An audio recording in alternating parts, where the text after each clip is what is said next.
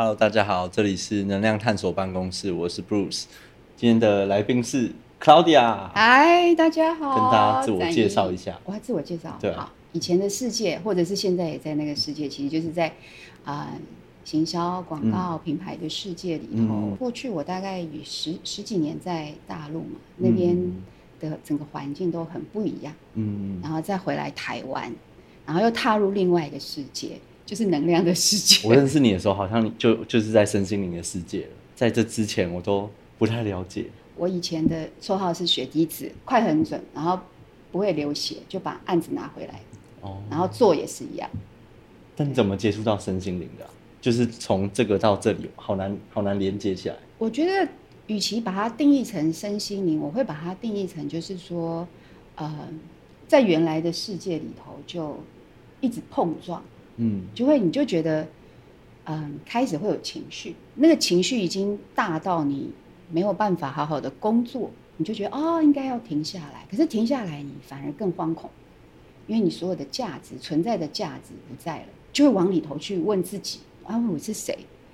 以前会觉得我是谁这个问题实在太傻。如果我听 member 跟我讲讨论说我是谁，我就一巴掌给他打下去，好好工作，不能有情绪。嗯可是情绪不是能够压的，嗯对，所以我觉得那个情绪就把我带进去，去搞清楚、搞明白我是谁，嗯然后就会踏入到一个无感感知不到的世界里头。是因为这样才回到台湾吗？对，就是那个竞争，因为每个人都想要往上爬，嗯，对，然后很快的方式就是踩着别人的头往上爬，所以你每天都是在那种极度的不安全感里头，就会有一一层层的堡垒嘛。在大陆让你这么努力的原因是什么啊？是因为就是努力才会成功吗？还是怎么样让驱使你这样变成血滴子？一开始，因为这个工作是有趣的嘛，嗯广告、行销、品牌，然后又在一个嗯很大的世界，就是大陆完全是跟台湾的行销环境不一样。嗯你可以探索很多新的，可以满足我的好奇心。嗯可是到最后，它变成是一个不断重复，在那不断的重复里头，仿佛就只有对我而言哦，不一定是其他人，就是解决问题。所有的事情事件，它其实是中立的，可是在我的世界里头，它就全部都变成问题。嗯解决客户的问题，解决老板的问题，解决团队的问题，解决其他部门的问题。嗯对，然后因为解决的能力很好嘛，对吗？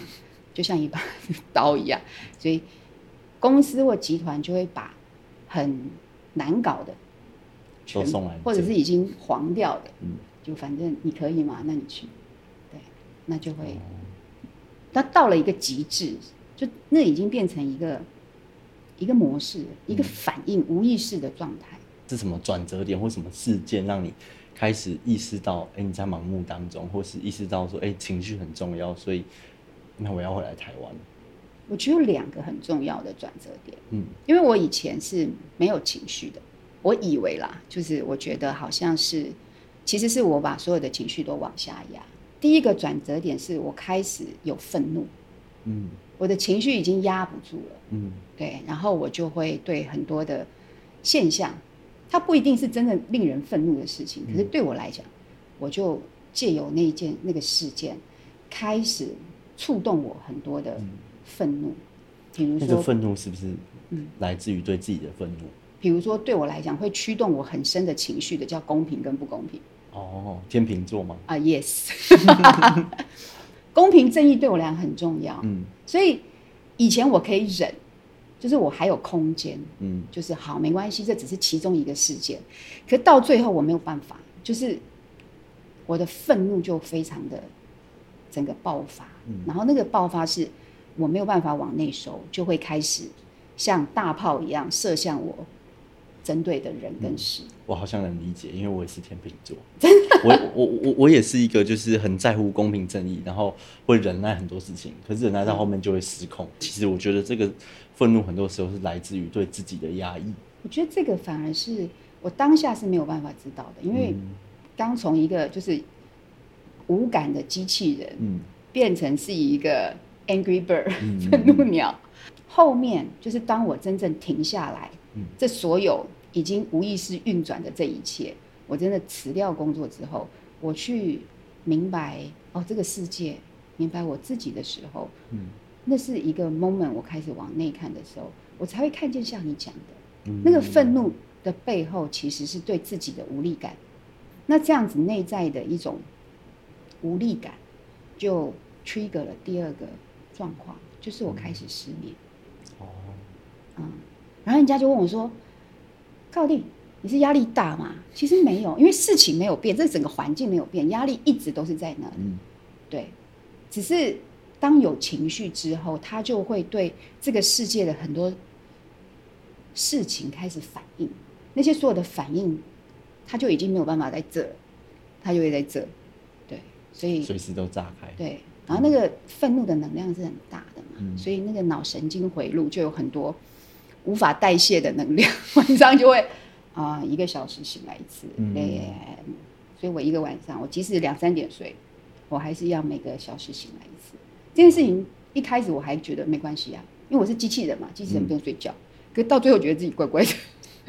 那你觉得，就是从过去在这个大陆的生态啊，一直回到台湾，然后接触到能量、无感、超越五感的这个世界当中，你觉得最大的变化是什么？我觉得我世界从一开始的很有秩序，因为在在那个一个模式里头，或者在一个、嗯。一个回路或框架里头，一切是非常明晰的，嗯。明晰到它就是一个自动反应，对吗？然后它会进入一个混乱，那个混乱是过去你认为的事不再是事，嗯你认为的不好也不再是不好，可是什么是好，什么是好，什么是对，什么是错，就是进入到一个混乱。混乱之后，我觉得很棒的事情就是它就会进入一个扩张，就原来框住你的那些所有的东西，它被松动了，嗯然后它就会，我觉得对我而言，我的世界就会越来越宽广。框住你的是什么？我举一个最近的例子，嗯。拉拉在邀请我做这次的分享嗯。的时候，我没有马上回他，哦嗯。然后我非常的犹豫，嗯。嗯，然后呢，嗯，犹豫了几天之后，刚好有个机会跟我的好朋友 Oliver 在嗯。在聊说，哎、那个拉拉在那个邀请我做这件事情，然后 Oliver 只回我一句：“先有再好。”我听到这句话的时候，我真是被雷打到，我就看见我过去所有的世界都是先好再有，就是追求一百趴的那个完美吗。完美。嗯然后我我才发现说，拉拉在邀请我的时候，其实我非常犹豫的事情是，我觉得我不够好，我到底要讲什么？嗯对我我没有，就是因为我心里头也想要去做一些分享，嗯对吗？然后是在镜头前面分享，我一直没有去做，我就发觉我过去的人生一直就是要先好再有，以至于我很多的事情就是在拖延。有一些人说这是完美主义的拖延症，嗯我以为我已经克服了，no，其实没有，嗯，这就是我的我的框架。我好像看到一面镜子，因为我也是这样子，担心每一次每一个事件来到的时候，是不是做的不够完美，然后会很多的焦虑，甚至焦虑到后面就逃避了。对对啊，对对，你就觉得说哦，或者是你不敢全心投入，嗯因为仿佛你全心投入之后，就是你对这件事情有了某一种要完美的嗯承诺，可是我一直想要逃离这种压力，嗯，所以以至于我就其实那是对自己的一个捆绑。对这个状态还是会常常带进来，在每一个事件来到的时候，其实第一个想法还是会怎么样可以做到更好，然后做不到那个标，因为标准你已经设立出来了，达不到的时候，你就会有很多的压力在。嗯是慢慢到这一两年吧，发现很多事情就是一直没有办法达到你的标准，就会觉得慢慢走向 Oliver 说的先有再好，然后慢慢去觉察说，哎、这个标准为什么会定这么高？然后给自己这么大的压力的原因是什么？学习怎么样去享受在这个不舒服当中，对，对。然后其实当我去享受这个不舒服，你就会看见很多的可能性存在。我觉得真的是这样子，嗯就是像刚刚讲到的，就是我们都有很多的框架，嗯对吗？所以你说什么叫走到身心灵？其实我觉得身心灵真的不是在那个，它其实就是好好的生活，嗯，有意识的生活。，对，因为在框架以后，我感受在框架的我，嗯就会无意识的嗯，被这个制度啊流程驱使的去走，对，或者是我内在的某一个信念。嗯可是这个信念其实它没有不好，就是如果没有完美主义的我，我我我觉得我是没有办法在大陆的环境之下生存的。嗯我很快就会啊，对。那也因为那个时候有完完美主义的我，嗯所以我的团队很信任我，我的老板很信任我，我的客户很信任我，因此也给我一个很大的空间可以发挥。所以我觉得在那个时候，因为完美主义，然后让我可以活得还蛮好的。可是到最后，我活成了完美主义，嗯完美主义变成了我，就我没有办法放手。嗯然后我觉得这才是变成我要去穿越的某一个现象吧，嗯状况。对，嗯，克劳迪亚刚才有提到很多次框架，然后我就想到说我，因为我小时候一直是追着钱跑，所以我我的框架就是只要有钱了就会过得快乐，然后只要有钱了你就成功。我从国小国中我就觉得我一定要赚钱，我一定要打工，我只要有钱了我就可以很很舒服过过得像过过得像自己要想要过的生活。但是其实出社会后就发现说有钱的人多的是，然后还有、就是、钱怎么赚都不够对，然后还有还有还有发现就是，嗯，有了钱之后不会比较快乐，啊！有了钱之后烦恼会更多。最直接的烦恼就是像你就赚不够啊，你就会觉得说，哎，怎么赚可以赚的更多？怎么可以让这笔钱的价值更大？因为你有钱了，你你你想要的欲望就更大，所以你欲望更大的时候，其实很很难去抉择什么什么样的欲望该完成吗，还是不该完成？就一直在那个需要想要的状态当中，所以会发现说，一直追着钱跑那个框架，其实反而不是我要的。你明明知道这里没有答案，你还往这边走，就真的就是你在那个框架里头活，越活越窄，越活越窄，越活越窄，然后世界除了这个以外没有别的。嗯然后情绪什么那个自责啊、苛责啊，然后尤其是完美主义，超容易的，嗯。对，然后就是不断的去，都没有人伤害我们，嗯，其实是我们伤害自己，，真的，对嗯，然后影响身体，然后掉到一个你觉得这个世界没有办法再玩下去的时候，社会好不公平，世界怎么对我这么糟的时候，对对，然后你真的觉得哦，我放弃了，嗯。放弃的时候，身边就开始有天使。嗯就你放掉你紧抓不放的那一些的时候，就旁边就会有人跟你讲一两句话，我想到一个画面，我去参加一个演讲，有个人手中拿着一千块，嗯，然后两个手都拿一千块，对，可是他有一张支票在后面。嗯他说，如果你两手都紧抓这一千块，你怎么拿那个支票？哦，你不放掉这一千块，你怎么去拿到那个支票？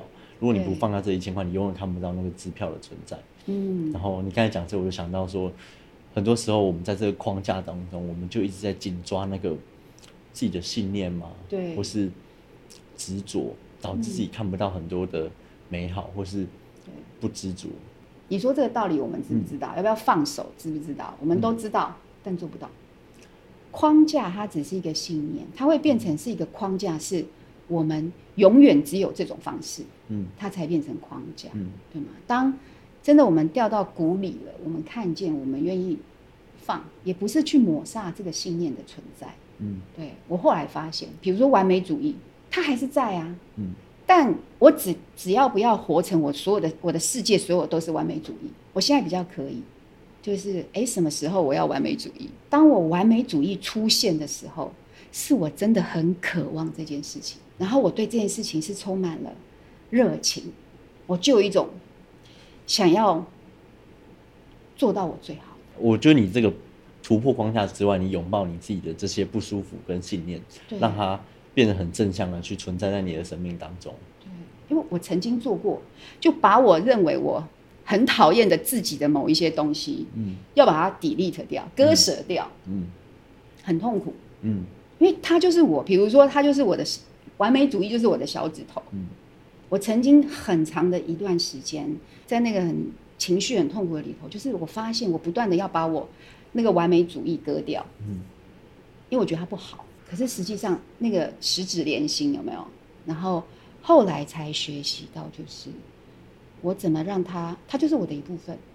就像刚刚展毅讲的，我去拥抱它是我的一部分，那但是它也只是我的一部分。如果我整个人只活出我的小指头的这部分，我才会很痛苦。其实我过去有一段时间就是想要把那个完美主义放掉，就是什么标准都降低，对自己标准降低。可是后来发现你内在的对抗会更强，对呀，就是发现说不行啊，我就是那个是反而是另外一种压抑，对，反而是另外一种不舒服。对，这个就是让我想到。常常我们讲话，或者是我自己，嗯，我就会有应该，嗯，尤其是当我们想要放掉某一些东西，然后学习某一些东西，然后一些智慧的时候，可是我们做不到哦。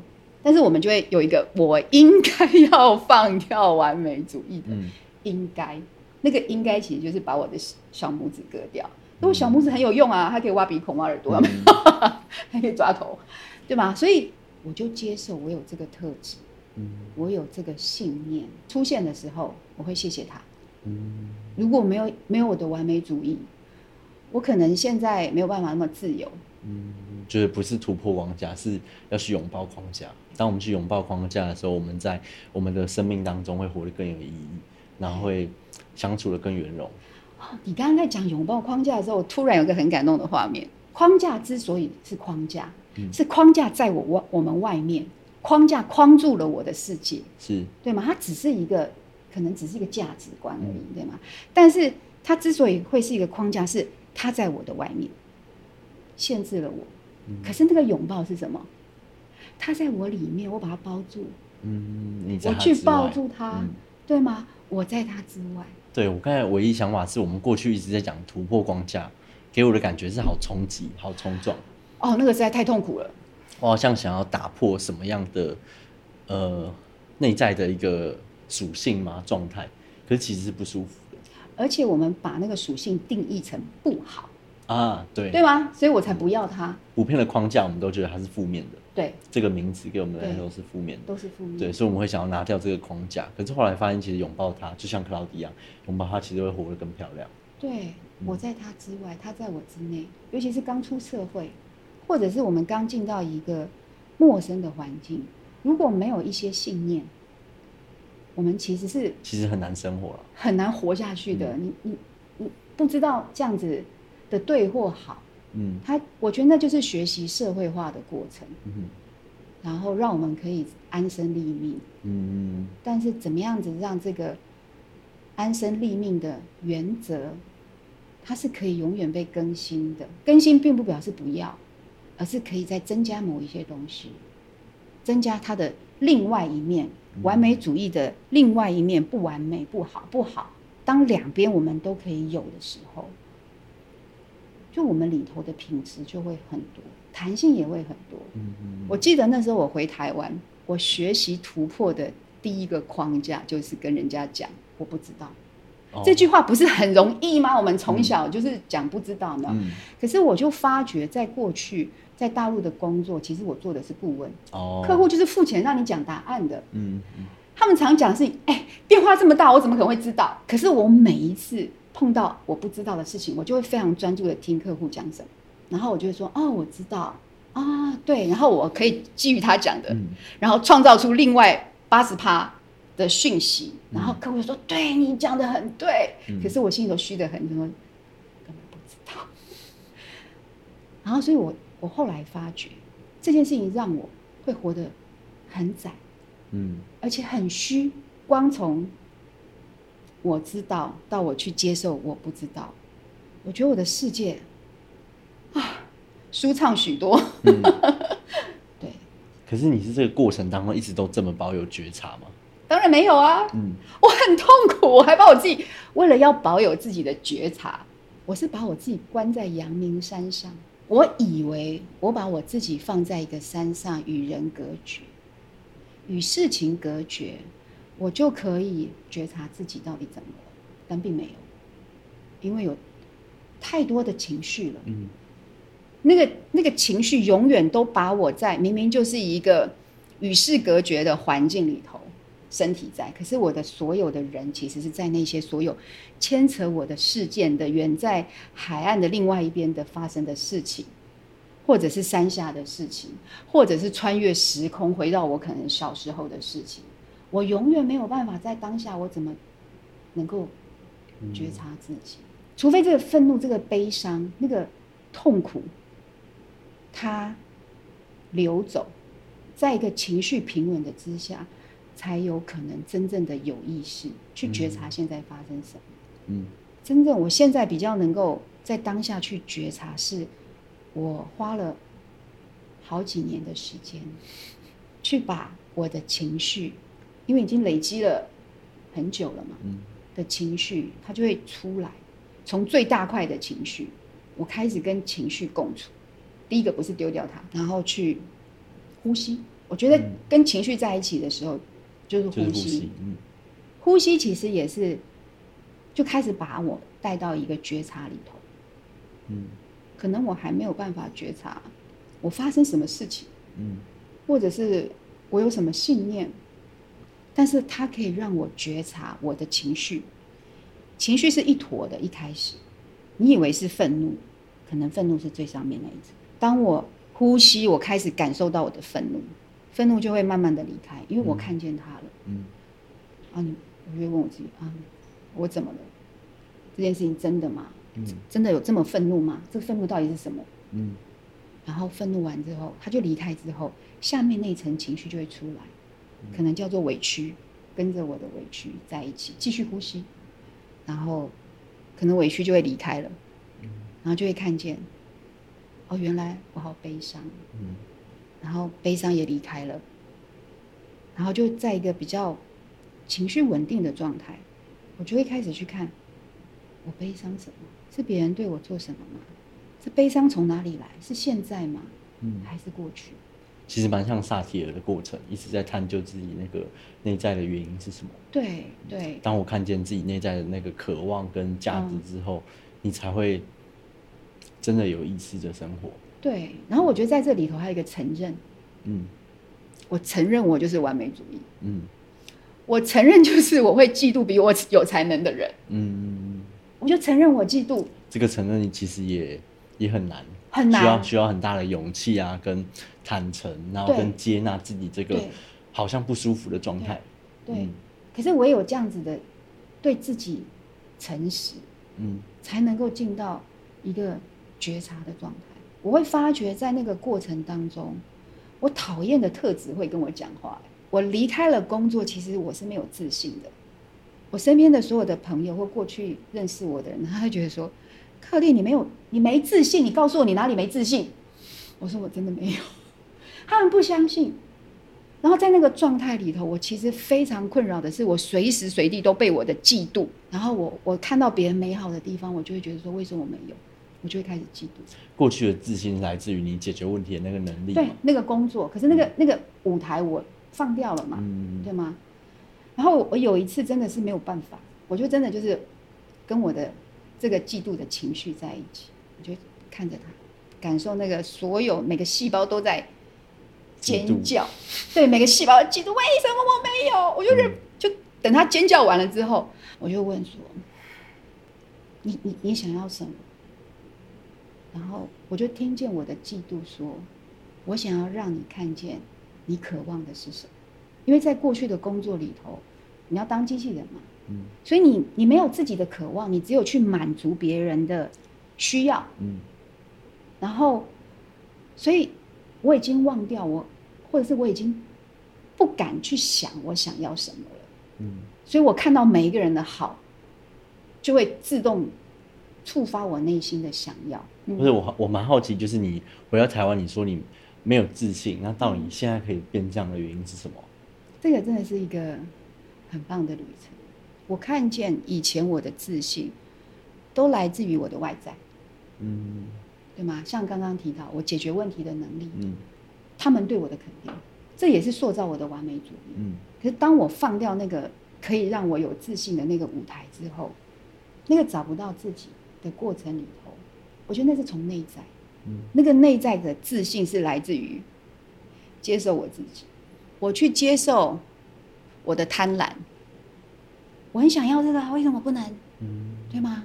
可是以前我会觉得那是贪婪，我去接受我的懒惰，在我的世界以前是不可以有懒惰的。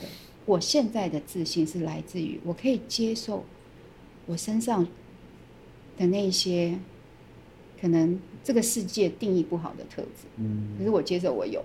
我觉得那个自信来自于你开始觉察到自己的状态、自己的不足或自己的对过去的一切。当你觉察了这一切，你去拥抱它的时候，你的内在自信就出来了，对你就可以活得很美。对，就像像刚刚展一讲的，当我们去拥抱这些曾经的框架，它就内化成某一个生命的品质。嗯黑跟白它是可以同时存在的，完美跟不完美可以同时存在，高跟低可以同时存在，他们也会碰撞。嗯碰撞的时候，就是让我可以再扩张我自己。嗯当我越扩张我自己，然后我拥抱的这些冲突，原来冲突的特质，他们可以在我内在很稳定的存在的时候，嗯这就是自信。嗯自信，我觉得那个自信是来自于我们人能够内在的去处理自己内在的冲突，不是外面的。嗯。那个处理最后也不是处理，就是接受。当我今天能够去梳理这个呃生气，梳理这个不公平，梳理这个不完美，当你内在能够转念的时候，你那个自信心就出来了。我觉得那个转念，以前我的转念是硬转，哦，我超会的，我应该。现在我对应应该这件事情非常的害怕，嗯就有有些人的口头禅，或者是我对别人讲话有提到说，哎，你应该怎么，我马上收回来。嗯应应该就是一个框架，就是一个不接受，嗯不接受他现在的样子。嗯其实不接受他现在的样子，其实是不接受我自己的样子，嗯所以我就看见，其实那个里头是来自于我开始行动，嗯我开始真的去行动，去尝试我不爱的特质。自信不自信，我后来发觉，其实是在于说，别人会不会接受我。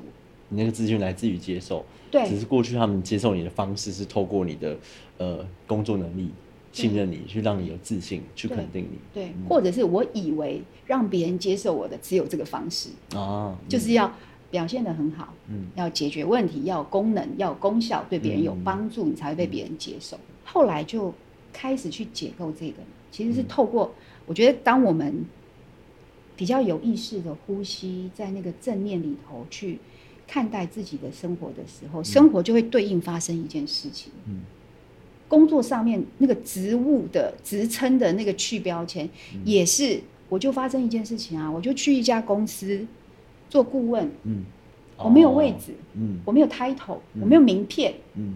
然后我甚至我要做什么贡献什么我都不知道。我觉得那个整个经历，就是让我去尝试，我以前在这个位置，那我现在在这个位置，我会是什么？哇，透过这样子做，去整个结构，我觉得我那个时候在那边内内在很大的争很大。战争，嗯。对，因为以前那是我嗯。坐在下面听的人是别人，嗯。所以我觉得这个这个是在于说，当我能够去接受，我去体验，我去接受，嗯。在那个行动的过程当中，念头才是真正的转，因为你创造了一个新的信念，然后怎么样子在这个角色里头给出信任跟支持，嗯然后表达，但不干涉。当我可以接受，哎，这个这个身份的我，那个自信又来了。比如说，我就会很好奇，就是这也是问我自己，就是嗯嗯很多人其实也像我们一样，嗯困在某个框架里头，他其实是不舒服的，嗯对吧？然后可能身体也出了一些状况，嗯，对，但他们为什么还继续这样做吗？对继续继续抓着他的框架？我觉得很直接，就是没有看到那个他在框架内的这个状态啊。没有看见，对啊，他觉得他这样做是对的，他觉得他这样做可以，呃，照他当初的信念啊，去取得他所要的东西。他没有看到这个框架外的世界。从我们自己生命的这个经历啊，嗯你觉得怎么样子可以看见？比如像我是从情绪里头嘛，嗯。我以前就是情绪马上压进去，嗯。然后到某个程度情绪压不下去了，这些一直在的情绪就会让我想要探索嗯。我到底怎么了，以我自己为例的话，在一一个是身体，另一个真的也是情绪。情绪。那个情绪来自于就是我刚才脑袋有一个画面，就是在国中、高中的时候，我对着妈妈的那个化妆台是全玻璃，我就这样大力敲一下，然后啪整个碎掉，全身都然后全身都是玻璃，都是血。那个时候一敲下去，我内在就是很多的愤怒，那个愤怒不是对妈妈，是对自己。嗯为什么我达不到你们的期待？为什么我没有办法拿到就是别人小孩应该可以有的东西？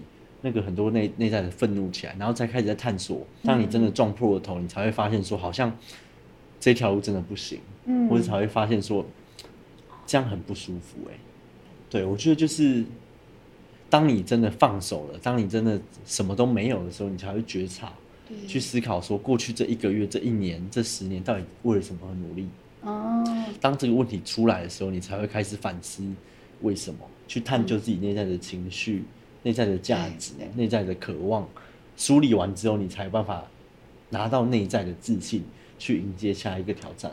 好，那今天时间差不多了，然后嗯我们刚才讲到很多的框架，呃等等，我们过去的状态，我觉得很重要一个点是放手。对，然后再来就是觉察。嗯当我们觉察了，我们就会意识到，诶，这个框架带给我们的影响是什么。嗯当我们去拥抱这个框架，我们会发现，其实找到内在那个自信跟价值，然后会活出一个更漂亮的自己，然后更呃有自信的自己。听了克劳迪亚很多的分享，其实很多时候跟一个镜子一样啊，反射出我内在很多的状态，对或是我过去的样子，其实很很值得我回去细细品尝，然后呃给我很多的想法。所以今天很谢谢 Claudia。嗯，谢谢赞对谢谢一 Claudia 我觉得今天的对谈真的让我又重新看见很多，嗯尤其是尤其是那个框架，嗯嗯嗯又让我重新定义它。嗯就它框架不是不好，嗯框架是一个对我们很重要的一个品质。其实我们去拥抱框架之后，我们真的会看见更多美好。对，好，大家下期见，拜拜。拜拜。